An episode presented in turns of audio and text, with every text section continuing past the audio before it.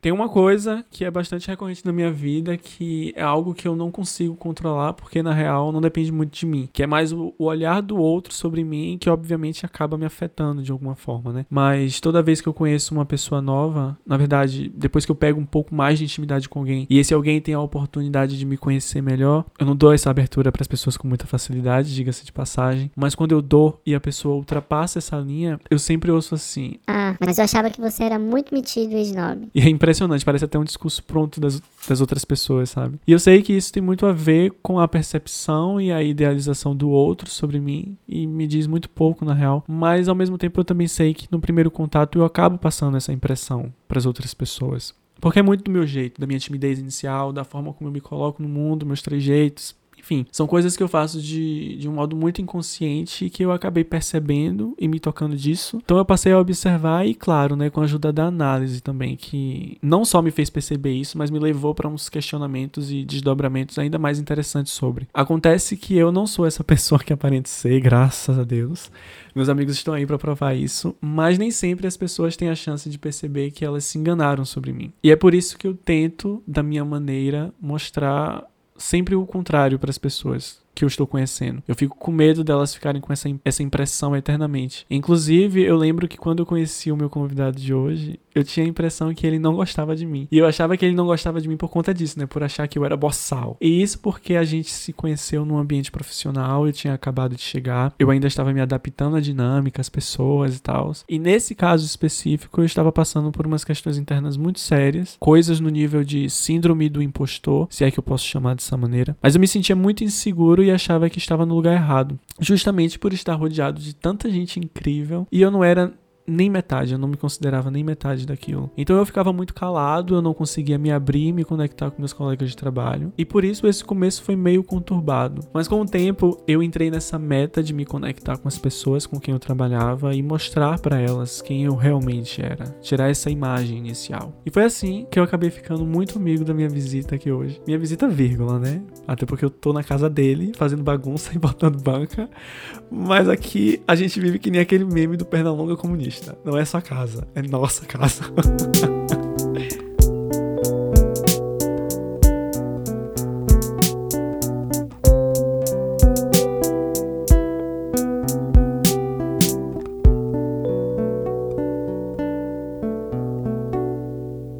Mas é isso, Edu. Seja bem-vindo ao Dor de Facão. Seja bem-vindo à sua própria casa. Queria dizer que eu tô adorando, até porque você é o primeiro convidado que eu gravo presencialmente, até porque o Dor de Facão ele é uma cria da, da pandemia, então todos os outros, os outros episódios com participação foram gravados à distância, né? E tá sendo bem diferente para mim, eu ainda tô verde nessa coisa toda, mas eu tô adorando demais já. A dinâmica da conversa já é outra, já consigo perceber aqui, sabe? Mas enfim, antes de tudo, a gente precisa te apresentar, né? E todas as pessoas que vêm aqui, amigo, ele, elas se apresentam falando o nome, o que fazem da vida e qual é o signo. Então, Jogue duro aí. Oi, gente. É, agora oficialmente, meu nome é Eduardo Tosta. Eu sou diretor, roteirista, trabalho com audiovisual já há algum tempo. Eu me sinto muito nervoso em falar em podcasts, falar sobre mim. Eu espero que seja uma conversa proveitosa. Olha que besteira, gente.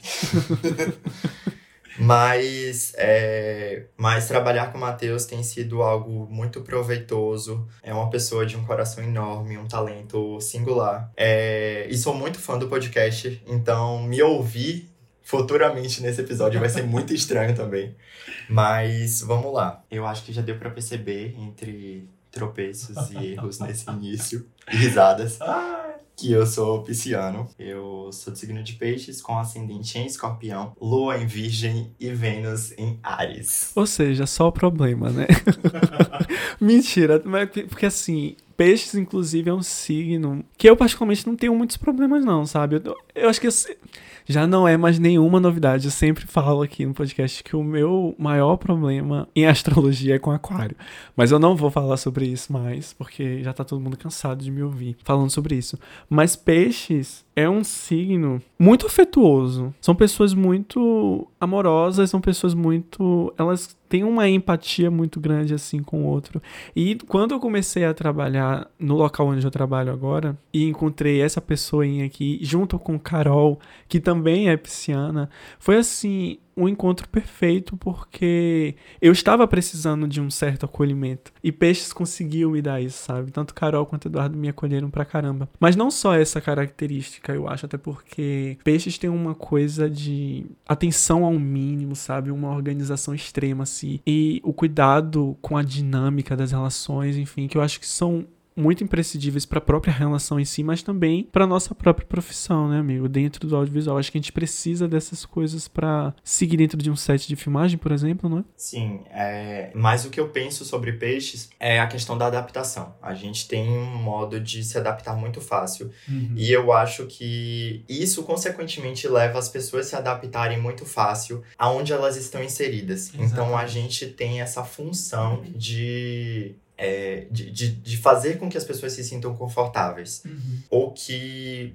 num modo menos melodramático, que elas consigam executar o melhor delas dentro daquele, daquele ambiente, seja de trabalho, seja é, numa conversa, seja numa, numa reunião familiar.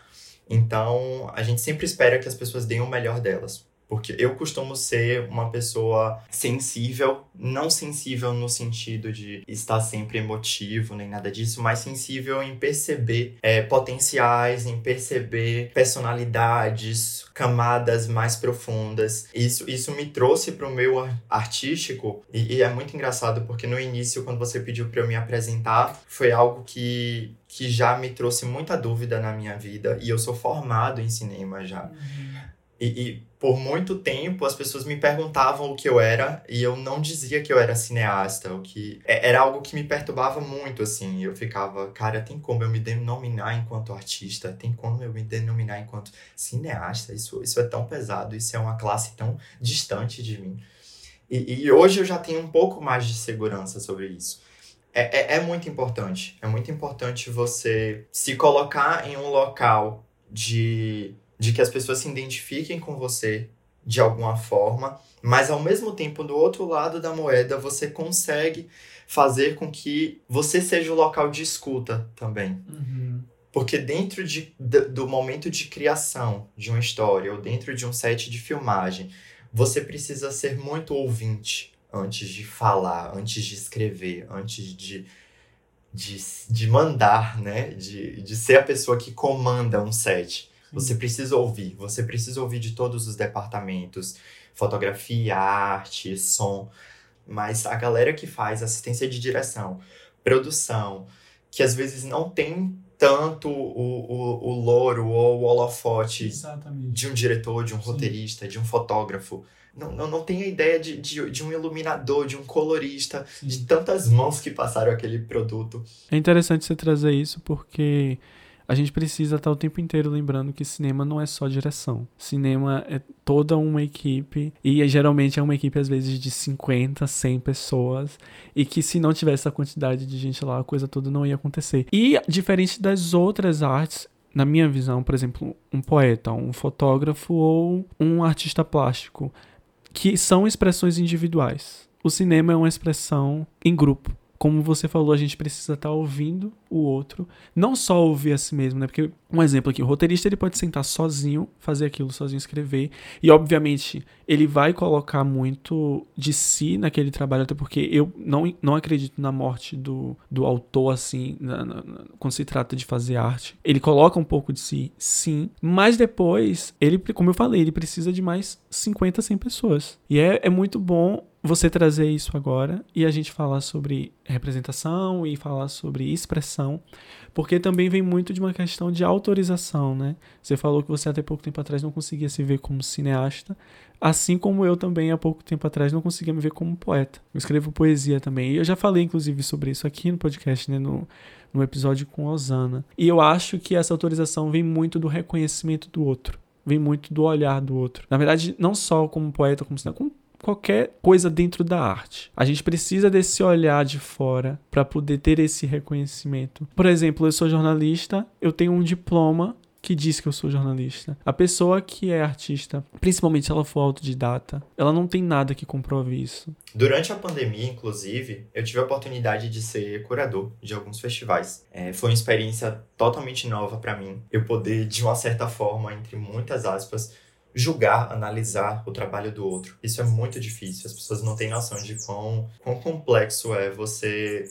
entender a arte do outro. Né? É, principalmente quando você é realizador. Você consegue ter a noção do trabalho que aquilo levou sabe? exatamente. De todas as áreas de pré-produção, de produção e de pós-produção, Uhum. que são, são fases longas, cansativas e importantes. Cada uma do, da sua forma. E aí eu observar que aquelas fichas técnicas, todas com o mesmo nome, sabe? Direção, roteiro, edição e montagem, tudo a mesma pessoa tendo feito. E a gente percebia que esses curtas-metragens eram muito introspectivos Uhum. né? Eram sempre temas muito pessoais, de solidão, de do lugar de, de estar sozinho. E, e, e era um momento que todo mundo estava passando na pandemia, né? Então você tinha uma, um- um- você tinha uma identificação muito muito forte com aquilo. E aí eu, eu trago para, por exemplo, Quebrada, que foi o projeto que a gente dividiu, né? Pra quem não sabe, e provavelmente deve ter algumas pessoas que realmente não sabem porque não estavam acompanhando, mas Quebrada, o, projeto que Eduardo acabou de comentar,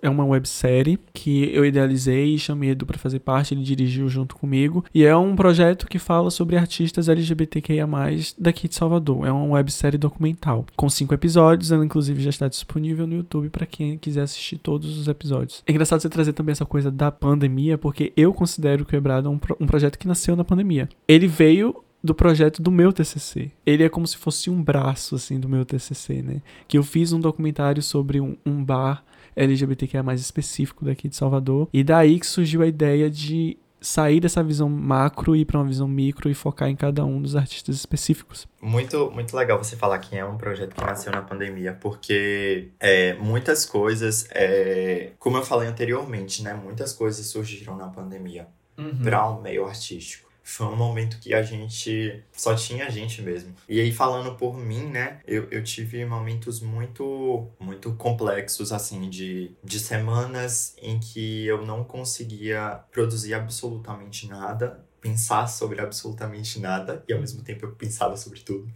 E tinha dias que eu enfrentava um pico de criatividade enorme, eu queria vencer o mundo, eu queria escrever milhões de coisas e produzir milhões de coisas. Sabe que eu vivi, vivenciei a mesma coisa na pandemia, amigo, porque eu sou uma pessoa que naturalmente sente necessidade de estar criando o tempo inteiro. E na pandemia, que a gente se viu com um pouco de tempo mais livre, com muitas aspas, eu senti ainda mais essa necessidade. E é, é doido, é mais doido ainda porque eu não só senti essa necessidade, como eu também acabei criando muito mais. Não é querendo romantizar o, o que aconteceu, tá? Mas num processo assim muito pessoal e interno que eu vivi, vivi dentro de casa assim, eu acabei realmente vendo um crescimento na minha produção. Não necessariamente em qualidade, mas em quantidade. E Quebrada, inclusive, como eu falei, veio daí, né? A gente começou a conversar sobre o projeto. E aí o edital saiu, você me mandou o edital. Ele ficou no meu pé, porque eu sou uma pessoa muito desleixada. Ele falando, amigo, você precisa escrever esse projeto. E eu falando assim, eu vou escrever. E não escrevia nunca. Não sei porquê, provavelmente era alguma autossabotagem. Essa é a realidade, sabe? Chegou no último dia, o último dia que a gente precisava enviar o, o projeto. E aí Eduardo falou assim: vamos sentar agora numa videochamada e vamos escrever isso agora. E a gente escreveu no último dia e enviou, faltando, tipo assim, de noite, faltando horas. Isso é muito doido, né? Porque se a gente fica pensando, a gente parar pra pensar agora, provavelmente o projeto não existiria. Se a gente não tivesse. A gente não. Se você não tivesse ficado no meu pé e falando assim, vamos fazer agora. É muito, é muito doido. Esse, esses processos de resistência, assim, que a gente tem com as nossas criações. É muito engraçado você falar isso, porque eu tenho inúmeros projetos que estão engavetados. E eu, eu tenho essa mania, assim, de encorajar muito do outro e, e sabotar o que é meu, sabe? Sim, sim. E que bom que saiu. Que bom que saiu, porque, como você falou, foi um pontapé pra gente conseguir fazer. Uhum. Quebrada teve um, um, um sucesso muito bom, um retorno muito positivo. Era algo muito que eu queria estar presente, que eu queria fazer parte. Para eu, eu ter uma noção sobre uma narrativa documental, para eu começar a, a, a experimentar essa, essa forma de fazer cinema e falando sobre algo que eu tenho uma vivência. Dessa vez a gente escolheu a forma documental, mas eu eu, por exemplo, sou um fã de filmes de terror. E eu Uhum. tenho entendido muito mais sobre é, o horror queer, né? Que são é, que, que é um subgênero do horror que é sobre pessoas LGBTQIA+. Sim, e aí a sim, gente perfeito. entra no sobrenatural, Uhum. no místico, no slasher, no gore. E, e- e são narrativas que estão aí e que muitas vezes são vistas de uma forma mais pejorativa, mas que, que falam tudo sobre a nossa comunidade, sabe? Uhum. Que, que trazem fantasmas, que trazem medos que a gente tem. Pra eu chegar nesse ponto, rapidamente eu vou fazer um panorama do momento da pandemia. Sim, Você falou que também. nasceu quebrada e foi um momento que nasceu maratonista de quarentena. Foi um Verdade. grande divisor de águas na minha carreira, no que eu sei fazer. Grande parte disso eu agradeço a Carol Azevedo, que é minha parceira Maravilhoso. maravilhosa. Ela é uma artista sensacional, sem nenhum tipo de, de favoritismo nem nada disso. Assim, eu falo com muita sinceridade. Tem favoritismo sim, gente. Tô brincando. É, mas assim, Maratonista de Quarentena nasceu a partir de um desses picos de criatividade da pandemia, Uhum. Que foi um curta-metragem de animação, quando eu não fazia ideia do que era animação. E a gente teve um retorno muito positivo e aquilo me encorajou muito. Pela primeira vez eu, eu come- comecei a, a entender todo esse processo, essa logística de mercado. Até hoje eu aprendo. E aí, a partir disso, vieram veio a minha primeira websérie ficcional, que foi As Aventuras de Phoebe. A gente também falava sobre a pandemia e a quarentena.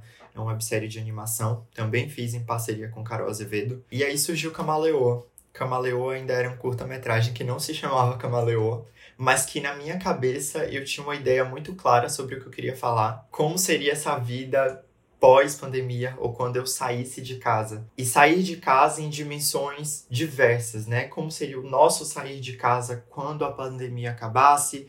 Como seria o nosso sair de casa quando você já tivesse estabilidade financeira para de fato sair do geográfico de casa? Sim. E aí, minha amiga maravilhosa chamada Isadora Mesquita, atriz, roteirista que embarcou comigo nesse projeto. E aí, um parênteses muito, muito básico que em muitos momentos dos meus projetos eu sempre estou rodeado de mulheres. Mulheres extremamente talentosas. E no meio Sim. audiovisual, a gente vai se deparar com sets inteiros de, de homens em posições, chefes de departamento e mulheres sendo assistentes e, enfim, Exatamente. o Camaleão é um projeto que, que tem a maioria das pessoas da equipe são mulheres e por isso até o nome feminino Camaleoa Filmes.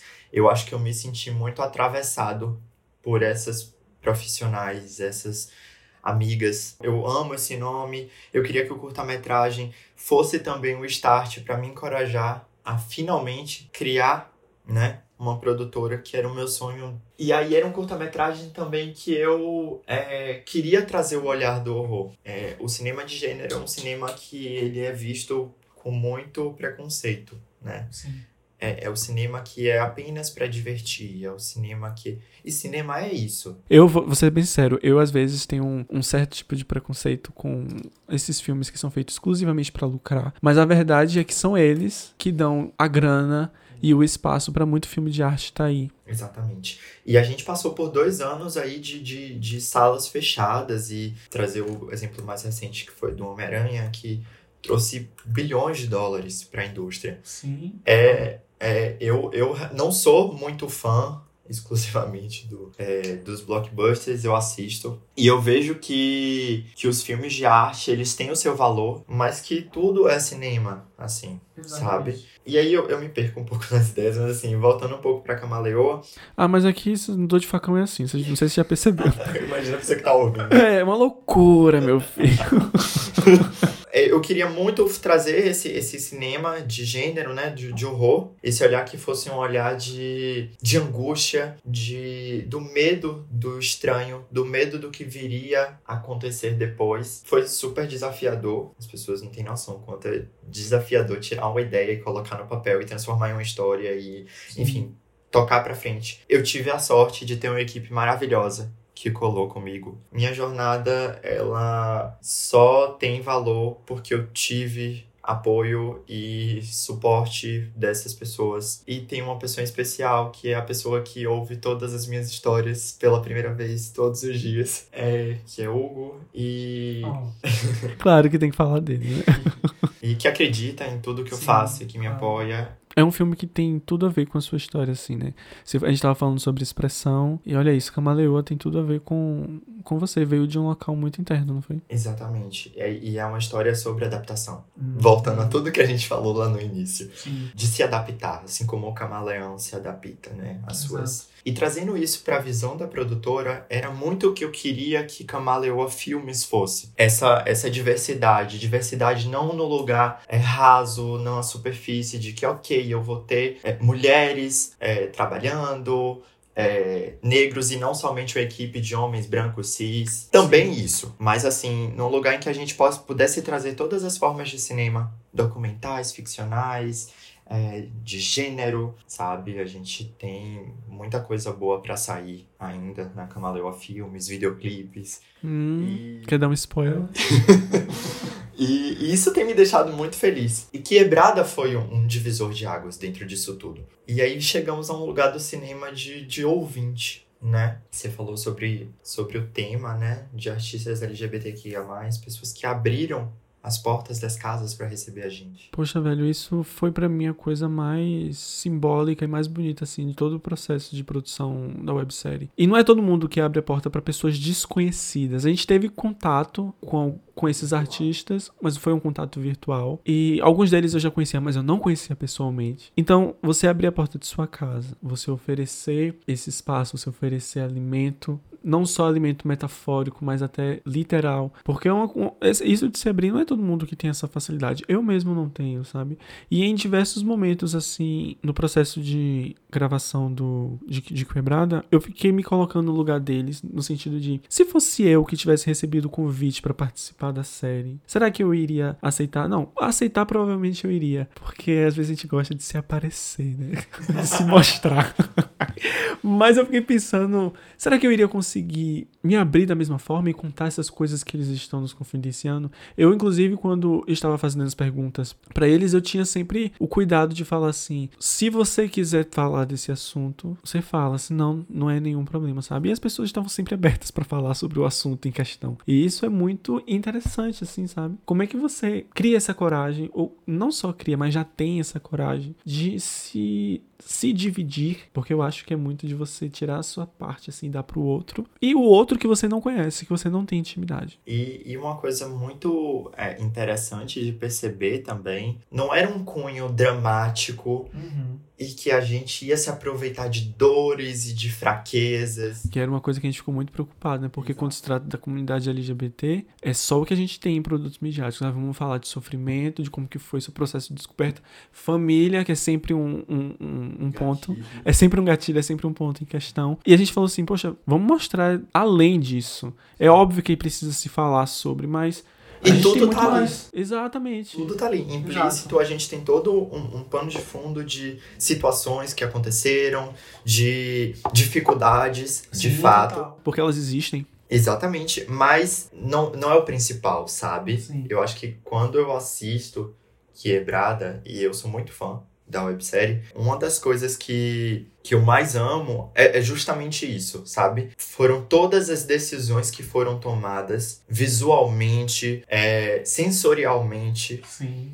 É do, do que está sendo mostrado ali. Eu acho que tudo é muito cauteloso, muito é, coeso, no sentido de Total. estamos trazendo a vivência desses artistas imersos num cenário de Salvador, solteropolitana, e e vamos mostrar o que eles fazem, vamos mostrar quem são eles. É, porque a gente, Matheus, eu, Eduardo Tosta, você, Matheus dos Anjos, a gente também quer ter essa oportunidade. Exatamente. De, de ter pessoas que. E eu acho que por isso que você toparia. Porque assim.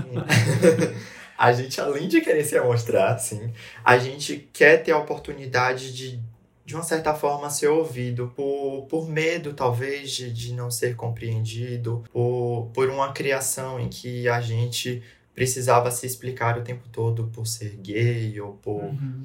não cumprir com as expectativas de ser um engenheiro, um médico, um advogado. E a gente eh, crescer com essa necessidade de estar se explicando sempre, né? Pra, pra família, pros amigos. Então, eu acho que em um determinado momento eu vou. Não, não é que eu vou perder isso, mas isso me atropele em algum momento, porque a gente trabalha, a gente precisa ganhar dinheiro, a gente Uhum. precisa fazer os freelas que às vezes não tem tanto a ver com o que a gente busca e procura, mas a gente precisa ganhar dinheiro. Mas eu quero sempre me lembrar porque eu comecei, sabe? Uma coisa que, que vem na minha cabeça o tempo todo é a minha intenção em tudo que eu faço. Total. E eu vejo muito isso com o final, assim, de Quebrada, né? Todo o nosso esforço, assim, sabe? Sendo recompensado. Porque a gente teve muito. A gente teve uma, um retorno muito, muito bonito. Não só das pessoas que assistiram e que estavam com esse olhar de fora, né? Não fizeram parte da equipe, processo de, processo de produção e tal. Mas também dos próprios personagens. A gente diz personagem, galera, é documental, mas a gente diz personagem porque é assim que a gente. A, a linguagem que a gente usa pra poder se referir às pessoas que contaram suas histórias no, na série. E, por exemplo, Nola fazer um vídeo, colocar no Instagram falando sobre o quanto que era importante pra ela aparecer na capa do caderno 2 do Jornal à Tarde. A foto dela gigante ali, sabe? E Esteban fazer um outro stories no Instagram falando o quanto que é importante ter uma foto dele no jornal e não ser uma tragédia.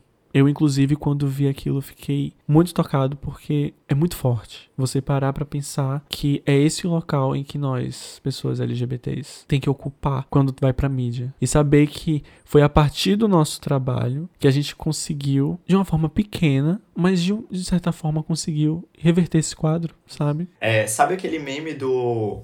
Do tipo assim, a gente quer gays que sejam ladrões, estelionatários. É sobre assassinos. representatividade. É muito isso que eu penso, gente. É, cara, eu quero assistir um filme que. Um filme de terror que tenham gays, que fale sobre uma narrativa LGBTQIA, sabe? Que tenham drags, que tenham pessoas trans. Tipo, eu quero ver esse cinema também. Sim. Sabe, eu quero ver ficções que não necessariamente precise ser um jovem gay que, que é espancado pelos pais e que sabe que sofre ou que morre no final, porque sempre um morre no final. Eu, eu quero ver outro tipo de narrativa, sabe? Eu quero. Não é que a gente precise sempre performar trejeitos ou perfis é, deixar tudo muito ali forçado. Mas assim, a gente quer ver essa diversidade de narrativas, de formas. Não, não, não de longe, não numa novela de uma emissora grande ou em um filme blockbuster hollywoodiano. Mas às vezes no, no que tá na nossa mão, no projeto que tá ali bem perto da gente. Sim. A gente consegue. E, e essa é uma das liberdades que eu mais amo em, em criar histórias. Inclusive, é uma coisa que, desde quando eu entendo e sei que eu quero trabalhar com isso que eu trabalho hoje, eu sempre pensei muito nessa questão do, do que que eu vou falar, sabe? Não só dentro do cinema, até porque eu trabalho também com. Eu escrevo, eu trabalho com cinema, eu sou fotógrafo também. Eu, é um. As pessoas, Facetado, meu Deus. as pessoas ficam falando, meu Deus. Mas, gente, é, é, é por, é por uma questão assim de, de expressão, sabe? Tem coisas que a gente quer falar e que você não consegue falar no cinema. Ou que, mas você consegue falar na escrita, sabe? Então é uma questão de você saber é, para onde aquilo que você. aquela história que você quer contar, onde ela melhor se adapta. Ou às vezes você tem um podcast super famoso e você quer falar nele. Super famoso, gente. Então, vamos trabalhar para que isso se torne realidade. Mas eu tava falando que é, desde que eu sei que desde o momento que eu sei que eu quero trabalhar com cinema, eu fico pensando muito sobre o que que eu quero contar. E vem muito desse local de eu quero contar o que faz parte de mim, que faz parte da minha vivência. Sendo bem sincero, Matheus, eu eu cresci com a minha avó. Sabe aquele adolescente que assistia todas as premiações de cinema e que passava horas pesquisando sobre elenco e a vida dos atores e viver nesse nessa idealização da indústria, sabe? Era eu. E tudo isso acaba em uma, uma frustração por um certo modo, porque você vai crescendo e vai vendo que não se trata só disso. Eu nunca tive uma referência na minha família na área de comunicação, de artes, de nada disso. Eu também não. Mas eu tive muita referência de, de acreditar no meu sonho e no que eu queria fazer, sabe? Eu acho que fazer cinema me ajudou a, a me encontrar. Foi, foi um caminho de descoberta, sabe? De redescoberta também. Porque, cara, eu tinha acabado de sair da escola. E a gente tem uma urgência muito grande do, do, do precisar tomar aquela decisão naquele momento, no dia que você sai da- do terceiro ano. E você é só uma criança ainda, você nem na fase adulta era. Eu entrei na faculdade, eu tinha 17 anos. Então, Cara, o que que eu sabia do que eu queria fazer pro resto da minha vida? Eu sabia que eu queria me expressar de uma maneira artística. Eu amava desenhar, pintar. Foi algo até que eu fui perdendo com o tempo. Porque outras coisas foram surgindo e, e eu fui criando mais afeto por outras coisas. Mas o momento em que eu descobri que, que eu queria fazer cinema foi vendo pessoas que já estavam há bastante tempo fazendo cinema. Tem pessoas que já estão na indústria há 20 anos, 30 anos. Sim. E não desistiram. Alguma coisa aconteceu, sabe? Alguma coisa deu certo aí. E eu quero que dê certo pra mim. A gente vê o lugar do artista tão distante da gente. O artista da televisão. É o artista inalcançável. Exatamente. E, e, e, e numa maneira também pejorativa. Uhum. Do artista que, que é vagabundo, do artista que não faz nada, que não precisou de estudo, que não precisou de formação Sim. como você mesmo trouxe, né? A questão do, da validação de um diploma. Eu precisava disso para mostrar à minha mãe ao meu pai, Uhum. sabe? E aí eu, cara, eu preciso correr atrás disso e fazer isso dar certo, sabe? Porque deu certo para outras pessoas. Eu tenho a minha intuição, eu tenho a minha intenção. Eu acho que vai dar certo comigo também e eu vou tentar de tudo para dar certo. É muito subjetivo, na real, né? Porque o que significa dar certo pra mim pode ser o que pra você significa fracasso. Então, assim, e isso você, você trazendo essa questão, por exemplo, de ter que ter esse diploma pra mostrar pros seus pais. Mas quem não tem esse diploma? Como é que mostra que deu certo? O que, que significa dar certo pra você, amigo? Hoje em dia, o dar certo pra mim está muito relacionado em eu conseguir contar o que eu quero contar. É, não no sentido do, do retorno financeiro ou do sucesso, do alcance que vá ter um certo projeto, mas de eu olhar no final das contas ele pronto e eu me sentir contemplado com o que ele falou pra mim.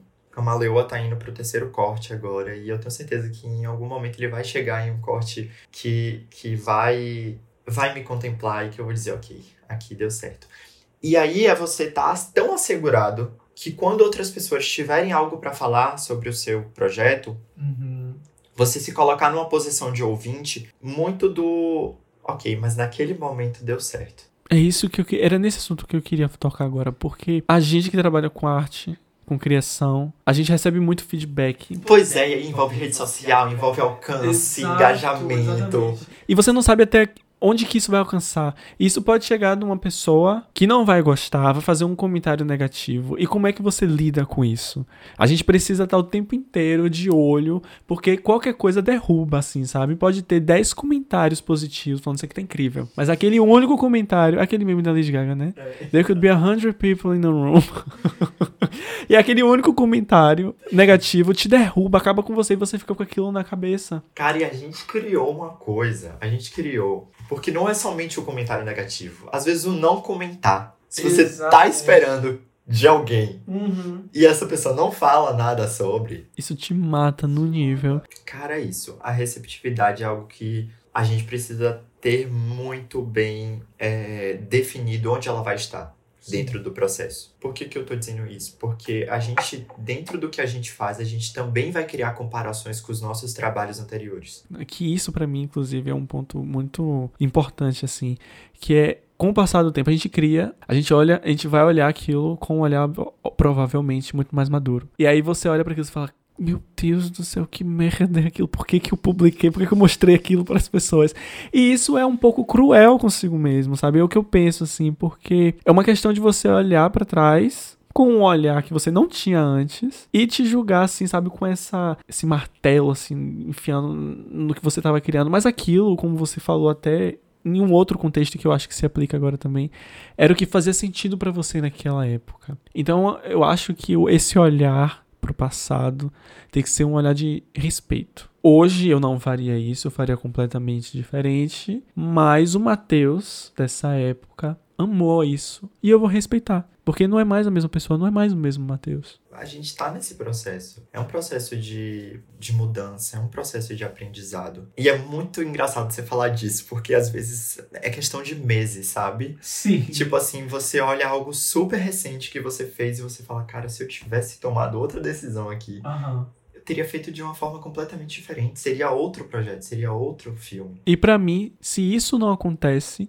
significa que você não está crescendo, que você não está amadurecendo, você está estagnado. E aí é que mora o problema. Você olhar pra uma coisa que você fez no passado e você não vê, não tem nenhum tipo de crítica, por mais que isso seja cruel, mas se você não cruel consigo mesmo no caso, mas se você não tem esse olhar, sabe? A questão do, do ser cruel é, é bem difícil a gente criar essa linha entre o ser cruel e ser criterioso. Foi se criado também um nível de, de perfeição que na nossa cabeça, eu, eu, eu acho que a gente precisa ser criterioso na medida em que aquilo é possível. Eu vou usar vaidoso no lugar de criterioso, são coisas completamente diferentes. Mas assim, o ser vaidoso a ponto de você não querer colocar no ar, ou não querer uhum. mostrar nas outras para as outras pessoas, ou não tirar aquela ideia da gaveta Sim. por conta de vaidade, é um detalhe.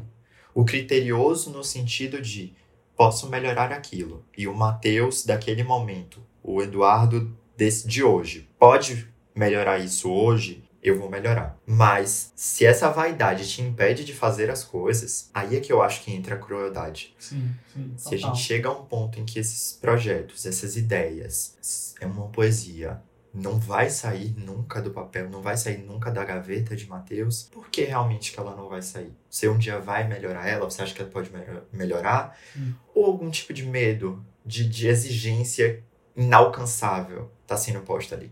Eu acho que é muito isso que eu penso, assim. Quando eu revisito trabalhos meus, a gente sempre vai entrar no, no processo crítico, sabe? Uhum. Porque todo dia a gente vai estar tá aprendendo.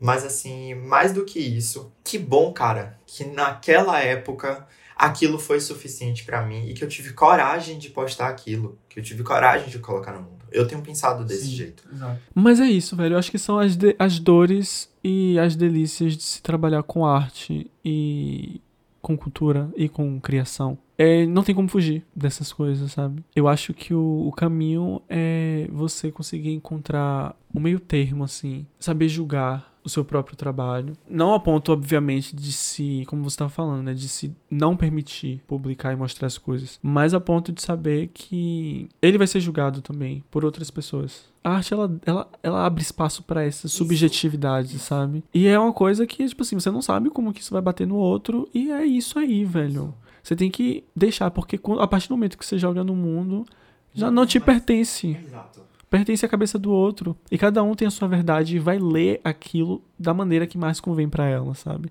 Então, assim, eu acho que por conta disso, trabalhar com arte, com cultura, com criatividade não é tão glamouroso quanto faz as, as pessoas fazem parecer que é. Mas ainda assim é muito bom. Ai, eu amo. Eu... Com todos os problemas que eu tem, ainda assim, não abriria mão de trabalhar com isso. E é isso, Matheus. Hoje eu quero ser a pessoa que diz para um menino de 17 anos que está saindo do terceiro ano que é possível. Isso para qualquer área artística. E eu estou falando artístico porque realmente a área das artes é bem complexa. Uhum. É algo que você não vai chegar depois de oito horas de trabalho, mesmo que você seja CLT, e você vai descansar. E, gente, só para encerrar, é, assistam Quebrada, se vocês não assistiram. É um projeto muito lindo. Matheus conduziu brilhantemente. É uma pessoa que eu admiro muito. Já falei isso no início e repito aqui agora. Um profissional exemplar, um amigo exemplar. Em breve também Camaleoa vai estar tá vindo aí. Eu quero muito ouvir o que vocês têm a dizer sobre o meu filme. É... Mas toma cuidado, tá? Que eu sou sensível, já falei. Pisa com carinho. Acompanhe, sabe, a Camaleoa Filmes Sempre tem eu lá, sempre tem Matheus lá. Eu, inclusive, faço das palavras de duas minhas com tudo que ele disse. Ele, inclusive, foi uma das pessoas que. Eu sempre digo isso para ele e pra Carol, que eles foram as pessoas que tiraram a âncora do meu barco e me deram todo, todas as ferramentas para que eu trilhasse o meu caminho de forma tranquila. Ter feito um projeto tão bonito quanto Quebrada junto com ele foi, assim, uma experiência incrível. E é isso, né? Ele já deu a cartada, vai lá assistir e a gente vai continuar por aqui criando, fazendo muita coisa, até porque tem muita coisa ainda para vir. E é isso. A gente vai tentando aí. Vai tentando. Beijo, gente.